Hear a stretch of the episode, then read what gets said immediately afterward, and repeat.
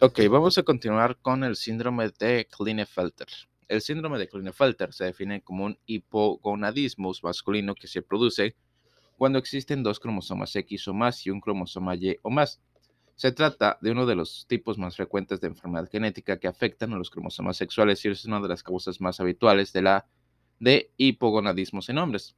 La incidencia aproximada de este trastorno es de 1 por cada 660 hombres nacidos vivos. Es raro que el síndrome de Klinefelter se diagnostique antes de la pubertad, sobre todo porque las alteraciones testiculares no se desarrollan hasta los primeros años de la pubertad.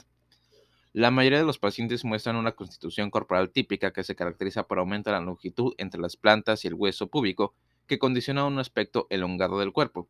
Otro rasgo típico es el aspecto euconoide, con piernas anormalmente largas, testículos pequeños atróficos asociados a menudo a un pene pequeño y ausencia de características sexuales masculinas secundarias como voz ronca, barba o distribución masculina del vello púbico.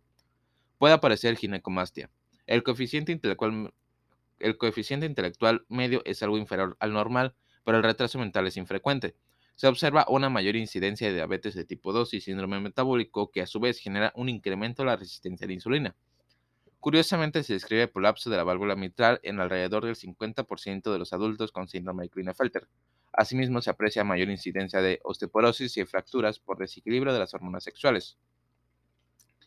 Debería ser evidente que los rasgos clínicos de este cuadro son variables y el único rasgo constante es el hipogonadismo. Las concentraciones plasmáticas de gonadotropinas, sobre todo las hormonas de la hormona estimuladora de los folículos, están elevadas de forma constante, mientras que las de la testosterona muestran una disminución de gravedad variable. Las concentraciones medias de estradiol plasmático están elevadas por un mecanismo todavía desconocido. La relación entre este, estrógenos y testosterona determina el grado de feminización con cada caso concreto.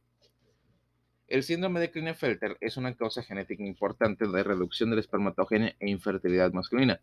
Algunos pacientes observan una atrofia completa de los, de los túbulos seminíferos que se sustituyen por eh, sombras colágenas y alinas rosadas. En otros casos se observan túbulos normales mezclados con otros atróficos. En algunos pacientes todos los túbulos son primitivos y muestran un aspecto embrionario porque están constituidos por cordones de células que nunca desarrollan una luz central ni consiguen una espermatogenia madura. Las células de Leydig aparecen muy prominentes por la atrofia y apilamiento de los túbulos y el aumento de las concentraciones de gonadotropinas. Los pacientes con síndrome de Klinefelter muestran un riesgo aumento de cáncer de mama 20 veces más frecuente que en hombres normales tumores de células germinales extragonadales y enfermedades autoinmunitarias como el lupus eritematoso sistémico.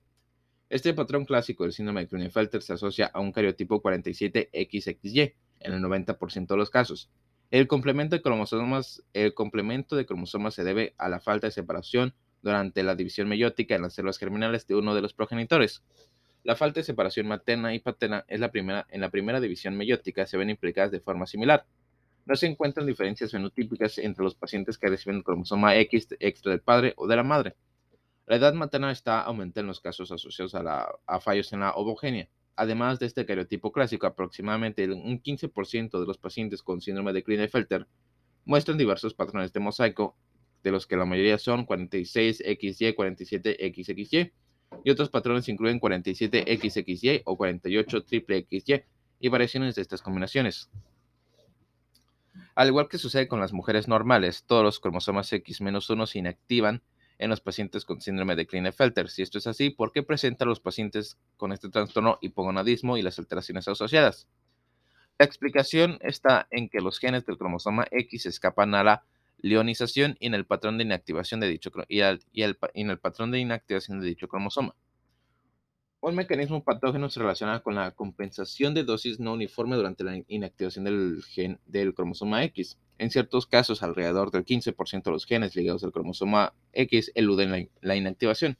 Así pues, una cantidad adicional de estos genes en comparación con las de los hombres normales, en los que solo una copia de X es activa y según parece, la sobreexpresión de uno o más de estos genes provoca hipogonadismo. Un segundo mecanismo implica el gen que codifica el receptor de andrógenos, el cual, a través del cual la testosterona media sus efectos. El gen del receptor de andrógenos se localiza en el cromosoma X y contiene repeticiones CAC de trinucleótidos altamente polimorfas.